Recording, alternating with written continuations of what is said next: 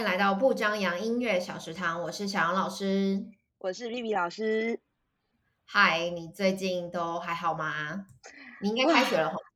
我已经开学，目前 进入，目前开学进入第二周结束。哇哦，对，OK，对，那其实也发生蛮多事情的啦。什么？这就是开学才两周就这么好像很激动。对，就是呃，好，我先讲，就是因为我我自己所在，就是我办公室的位置是在，就是全学校最重大的一个一个那个位置，就是学务处。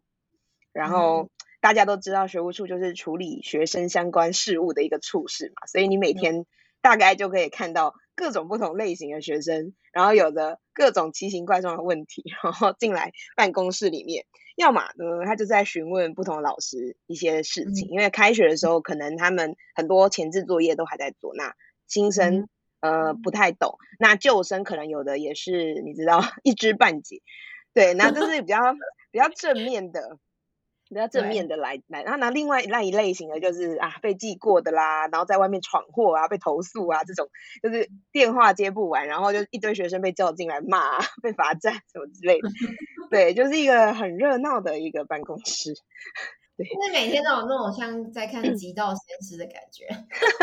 对，虽然我本人不是那个先师啦，就是看别人成为那个极道先师，就是一个蛮有趣的一个工作环境这样子。对，那这是小孩子的部分，对吧？那我个人的话，就是因为我们昨天应该说全台湾吧，全台湾昨天都是所谓的呃学校日。那学校日就是家长们会去学校，然后可能我们会有一些行政事务上的宣达或是宣导活动啊。那最主要的工作还是家长会进入到。没有吃喝，好不好？完 全毫无吃喝这个 part。哦，真的，OK。对，我们想太多了。对，然后就是家长他会进入到他们导师，就是小孩的班级，然后去跟导师了解，就是他这学期的一些或者班级事务上的一些状况，然后提问啊什么之类。其实我本来觉得这种这种家长日啊，其实跟我这个艺能科、音乐科可能一点关系也没有。嗯，就是我们只要去帮忙，就是可能要场地布置啊，或者什么其他 相关的事情就好了。没想到学校呢，也要我们这些就是 所谓的非主科老师要进去班上，然后跟家长们讲你自己的教学计划、教学规划，或者是说你的。上课的评量方式等等等，然后我就觉得哈，我们也要说吗？我们这种东西说了，有人想听吗？你觉得有人想听吗？就是他们应该比较 care 那个国音数、社会自然之类的吧？对啊，对啊。现在家长非常的进步，就是他们艺术科也会觉得是要全方位的发展，所以他们也很在意孩子呃可以怎么表现，这样然后可以学到什么。其实我觉得家长们应该也不是说不在意，但对他们来讲，那个程度还是有差的。因为其实对，因为小孩子去考高中的就是学测这个，这叫什么？或教育会考这个东西，其实他除了看学科之外，就是因为讲求五育均衡，所以其实其他科目的分数对他们来讲，升学也是很重要。就是如果你今天只有那些主科成绩很好，可是你的其他的。体什么体育、音乐啊、家政这种成绩不好，你也没办法上建中、北一女。所以那其实家长们也蛮 care 这样的，就是我们这些科目的分数。可是我是觉得他们是在意分数的部分，就是小孩有没有就是在这堂课的分数表现好。可是他不会像说国英数的老师，他他希望那些老师可能用怎么样的方式，或者说有哪些考试或者哪些教学法来帮助自己的小孩子可以在。会考当中去考到最高分，就是我觉得相较之下，其实他们会比较想要了解怎么样去考高分，可是他不会想要了解我们的科目小孩怎么拿高分。哦，反正就是会吹直笛就好了。没有，我跟你讲，现在有点肤浅。没有直笛，不是不是没有直笛啦，应该是说，就是直笛并不是一定要这么的。对对对，没有不是唯一的选择，就是其实我们课堂还是应该说我们学校也是算蛮。教学自主的，就是很开放。那老师其实想要怎么样规划的你的课程，都不太会有人会去干涉，就是你只要不要犯法就没有什么问题这样。对对对对对对，对这样听起来音乐老师真的是需要很全能的，因为我记得我以前在代课的时候，就是躲在遥远的音乐教室，然后 学生来，然后就。哦，学生下课，然后就是教好我的课就好了，我不太需要去处理其他的事情。但听起来你就是需要有很多行政事务的摄入，这样子。我觉得是因为刚好我的角色吧，就是毕竟我也是要怎么样，我我是我是担任管乐团的行政，那我会面对的就是管乐团的家长。那管乐团的家长，你要处理的事情跟呃你一般课堂上。处理小孩的事情，那当然是不一样。你如果是一般我们音正常音乐课的话，其实家长根本不在意我们到底上课内容就是是怎么样，或者说就是呃你用了什么方法。可是管乐团的家长可能就会在意说，老师有没有办法去帮助在乐团的孩子可以呃有更多的演出机会啊，比赛的机会啊，或者是说呃找到一些资源啊，可以让他们。就比如说买更好的乐器啊，诸如此类的这样，确实需要了解一下。我觉得对啊，对啊，是啊，所以是不同的两件事情，对 OK，反正就是能者多劳的一个概念，能者过劳，能者过劳。我觉得这个其实应该是可以提供给未来如果想要入学校的话的一啊老师们的一些参考。然后不过这。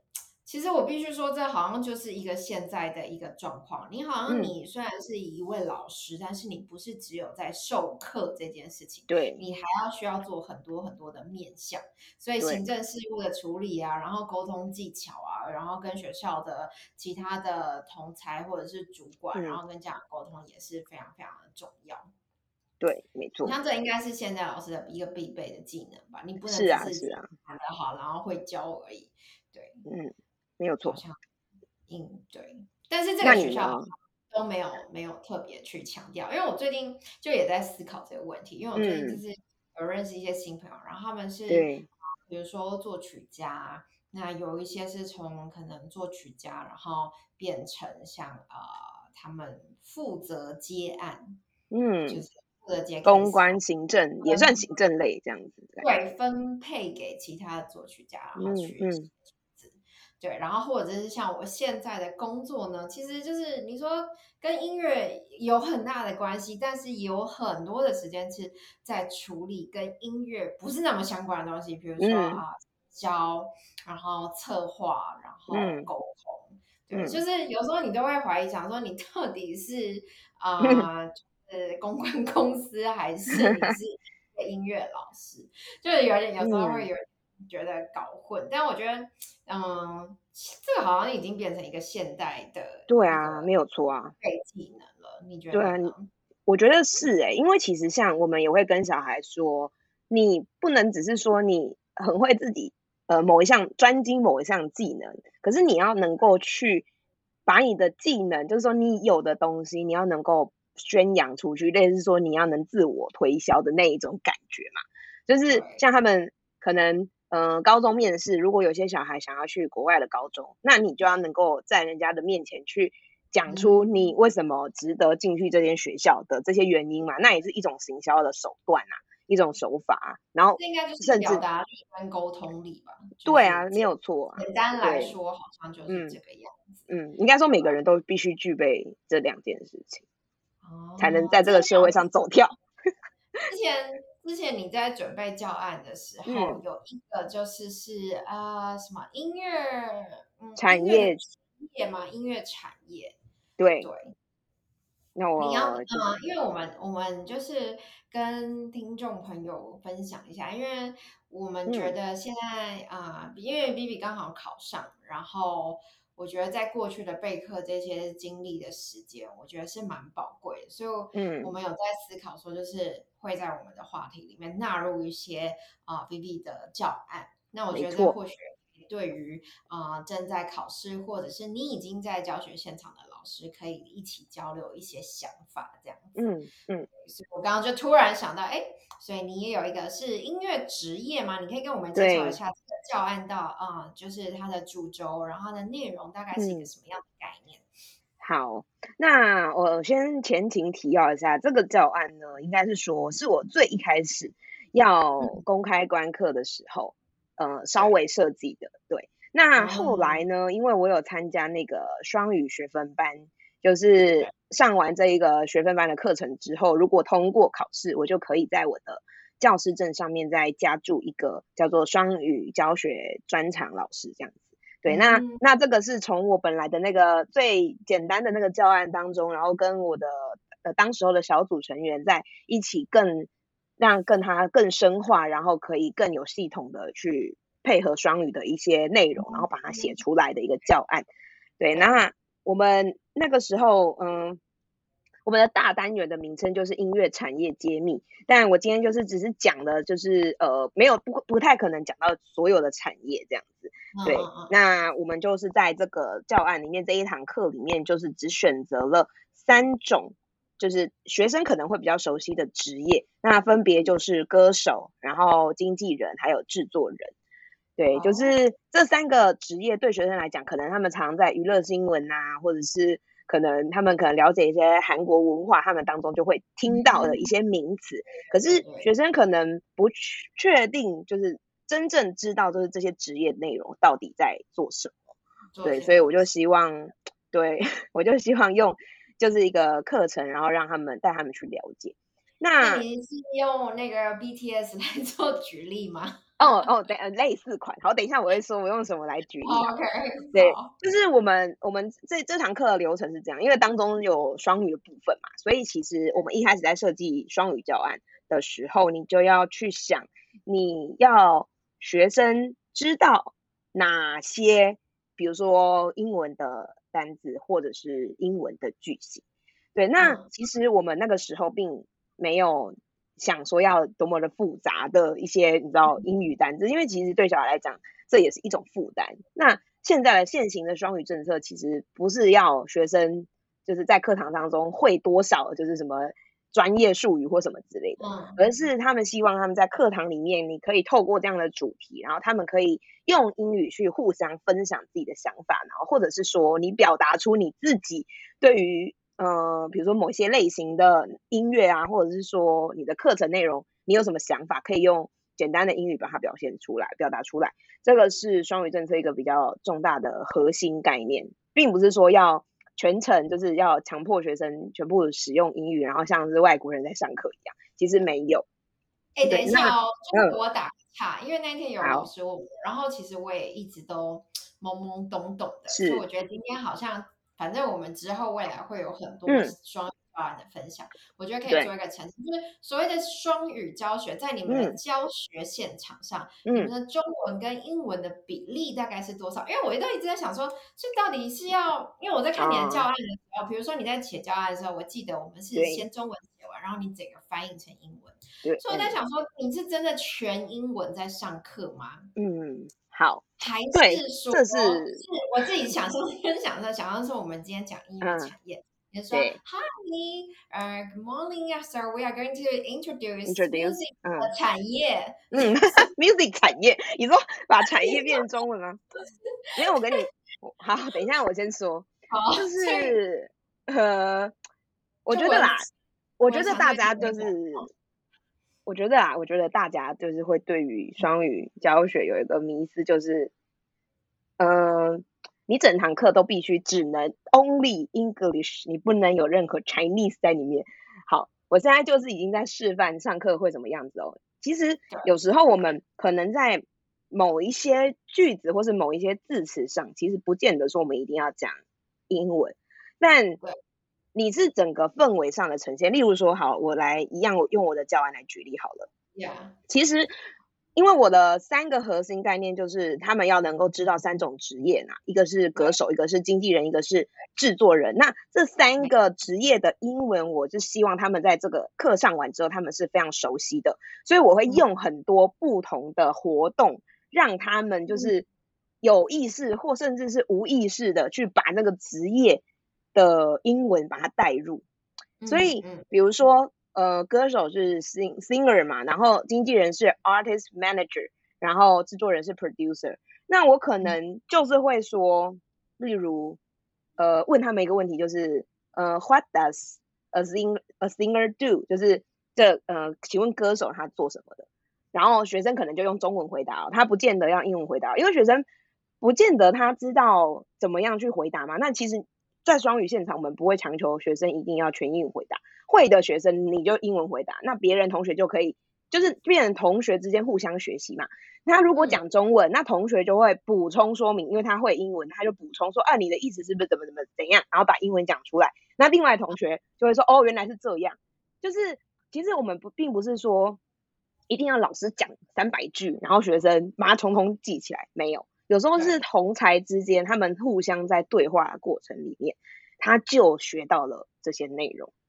所以，我我才同才的对话之间，真的是，比如说，好，就刚刚这个问题，哈，歌手工作是什么？对，A 同学可能他就说，哦，他就是唱歌啊，然后 B 同学 就是说。Oh, so I think she just make some oh blah blah。没有，小孩不会讲那么复杂。现场吗？对，小孩不会讲那么复杂，因为他们有时候就会给只给我一个单字，我觉得也无所谓。就是我我可能例例例如说我 What does a singer do？然后另有一个同学可能说说 sing sing sing，就是他会在那边唱唱，就是会讲那个单一个单字，这样子也是 OK。你只要老师在帮他把句子完整化，就例例如说。呃嗯，a singer is a person who sings，类似这样，就是你你把他的你把句子完整化，那他就会从这样子哦，我的一个过程里面讲到哦，原来我要这样子表达才才是完整的。可是你并没有强迫他，就是像我们英文课一样句型练习 A B C D，然后是 A 什么什么句子，然后什么代入，然后什么画。空格的填入之类，就是我们到底有多少时间可以真的很专业的去介绍说这个歌手他嗯呃可以做些什么事情？就那就是看老师的设计了。好，那就我那比如说我讲到 我讲到对，因为这完全是很重视课程设计，而不是你课堂当中使用了多少英文。我觉得完全是两回事。就是其实本质不变啦，应该说你在中你在设计一般中午课程的时候，你也是要去思考你要怎么。活动要怎么串在一起嘛？或者是说你怎么引导学生去呃做出某件你想要让他做的事情嘛？那这但再换过来讲，就算是变成英文版的，也是一模一样啊。而且我们也不是全部都是英文版呐，中间还是会穿插中文啊。那像我这一节课，我可能我的开场一个小活动就是呃，我会放一个 Parkes 的影片，对，就是我们那一组是这样做的，我们就放一个 Parkes 影片，然后就是有点就是说啊，欢迎。来到那个金曲什么什么什么歌厅秀，对，就是你知道讲一些那种很有趣的那种开场，然后呃都是用很简单的英文，就是例如说就是说 We are going to interview three people，然后之类的这样，然后然后他们就会从里面截取就是哎重点关键字是什么这样子，然后接下来就是我们就是老师们就是做一个角色扮演。嗯，就是我们有三种职业嘛，那我们三种就是选了三个人物吧，应该这样讲。我们选了三个人物，然后做了三张海报。那那些海报上面呢，就已经有这三种职业，他的比如说他所需要具备的能力，或或者是他的个性，然后以及他的工作内容，我们就是很像一个怎么讲一个图文表示嘛，图文表示的方法，或者说你在路上看到的那种广告。哦，真才，然后怎么怎么，你就怎样怎样，就是我们把它摆在一个就是非常漂亮的一个海报上。那学生自然而然你在讲的时候，他就会去搜寻那个海报上的那些关键字，它就可以连接在一起。因为有时候是可能你同，因为我们还是希望是小组的一个互助合作嘛。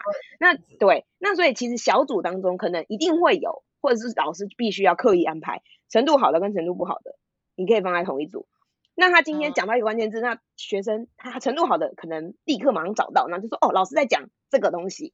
那同学另外一个程度不好就说哦，原来如此，就是他可以把它连在一起，就并不是说我们很自式化的去学一些呃英文句型或是英文单词。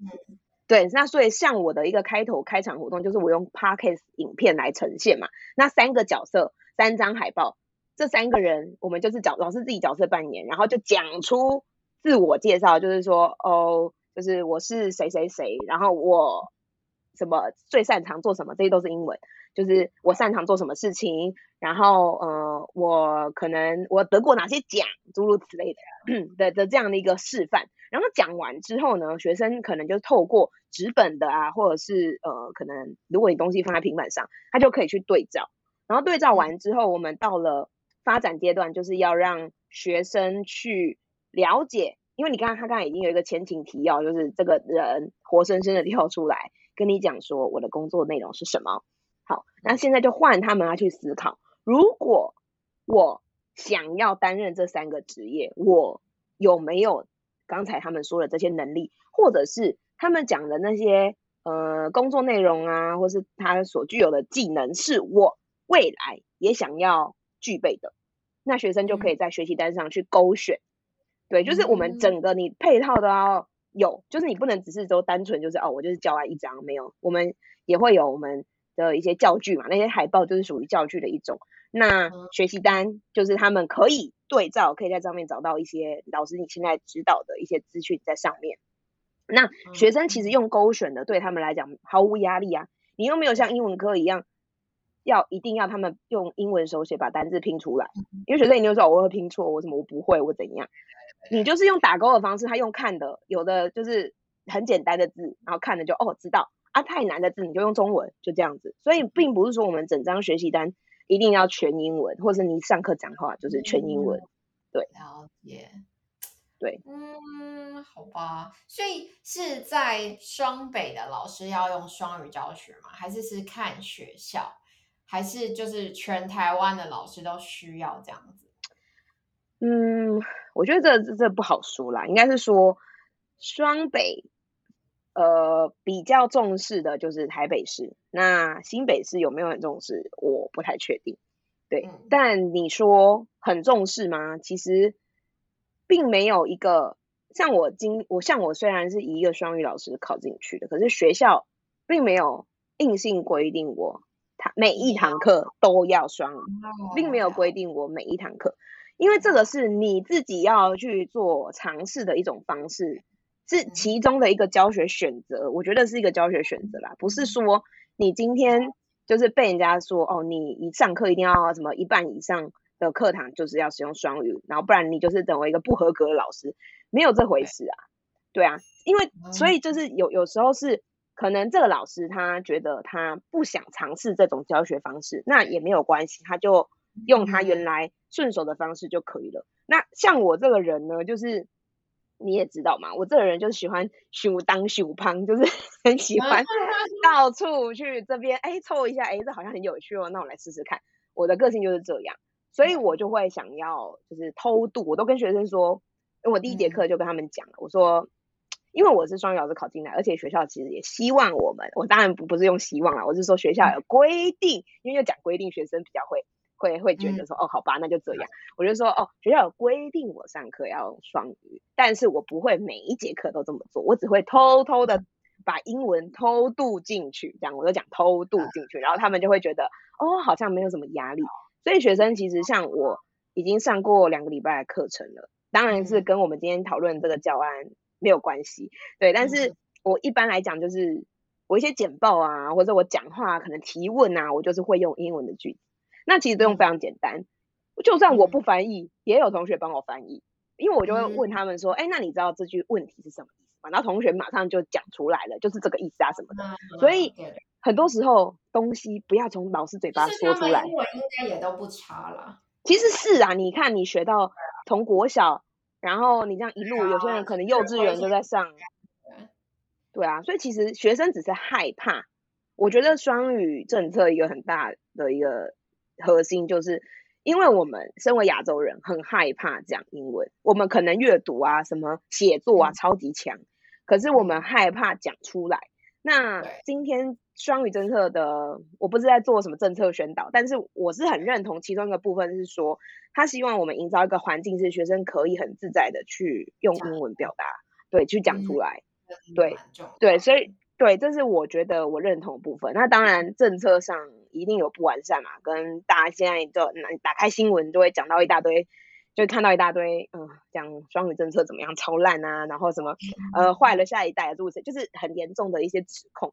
那我是觉得，可能有一些人他并没有抓到所谓的我们上课要用双语上课的这个精髓到底是什么。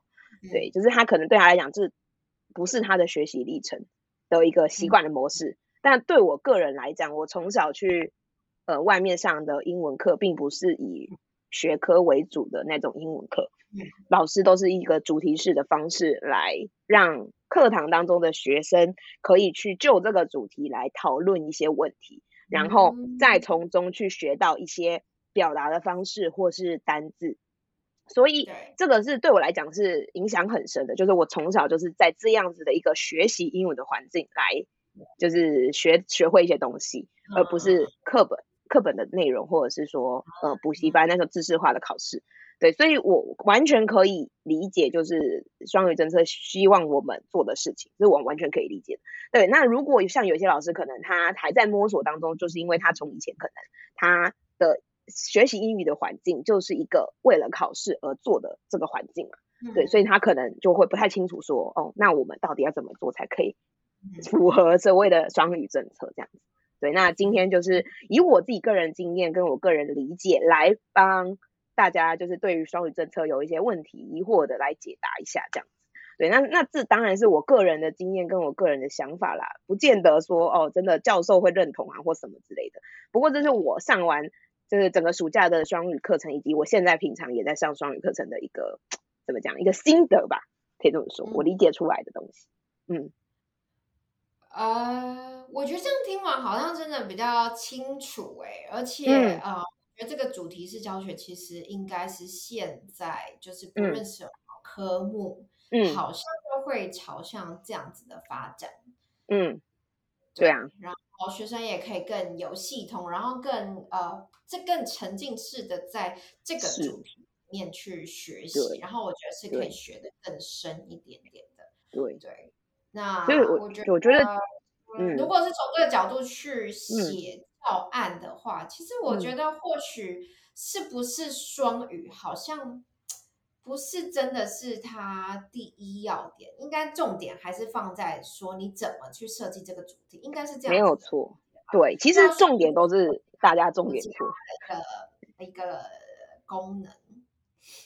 对啦，我觉得是你，我其实但应该说比较困难，对于老师可能去设计所谓的双语课程比较困难的一个呃步骤，应该是说你今天可能你活动那些你中文想出来都超级顺畅。可是你要怎么样在这个里面再塞入英文，是大家要思考的问题。对，所以其实我觉得万变不离其宗，你必须要把你的课程架构已经非常清楚明确了，流程步骤怎么衔接，你都非常非常清楚。可是你因为你很清楚了嘛，所以对你来说，你只要再去思考我英文到底要塞在哪里，把它塞进去，就这样子，并没有说什么我整堂课什么教案全部全英翻成，就是反过来翻成英文，其实也没有。哦。所以以一个我是一个外人，不是在学校体系的人来理解好了，就是其实你还是要先把教案内容放在第一位，然后第二位才是是英文。那其实这个英文的设计就是考验到你啊，身为一个音乐老师，你本身的英文的能力是不是充足的？应该就这样，这比较简单的来理解的话，应该是这样。所以大家首要需要去加强、需要去关注的，还是你的教案的设计。对，课程设计真的很重要，因为你你身为老师，最重要就是这件事情嘛。这样子好像就不会那么的慌张了。对啊，其实我觉得没有大家想的。回归你的本业了。是啊，当然啊，英英文加的，嗯，对对，但是你。但是现行，我这也要讲下去，可能就 超时了。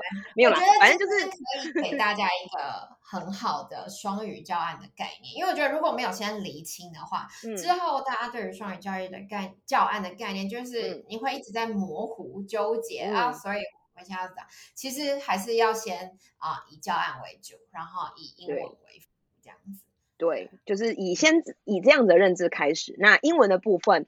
到底要怎么做？我之后有机会再跟大家分享。嗯，你先去开个英文补习班。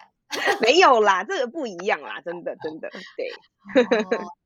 姐，对，英语补习班有他的专业。今天这样子已经蛮好的，然后很期待我们之后会陆续分享一些教案。所以如果老师们现在有正在教什么，或者是你啊脑袋突然觉得啊需要一点灵感，需要一点想法，都可以告诉我们。说不定我们就是已经菲菲老师已经准备在他的资料里面已经有对给你说这个主题可以怎么样去做，这样子没有错。OK，好哦，那我们今天就先到这边，然后我们下周见。很感谢 B B 老师的分享，然后祝你啊开学一切顺顺利利，没有问题。学校应该是非常的，每天都很像在演偶像剧啊，没有啦，就是偶像剧，我也希望这么浪漫，可以吗？太好笑，哎。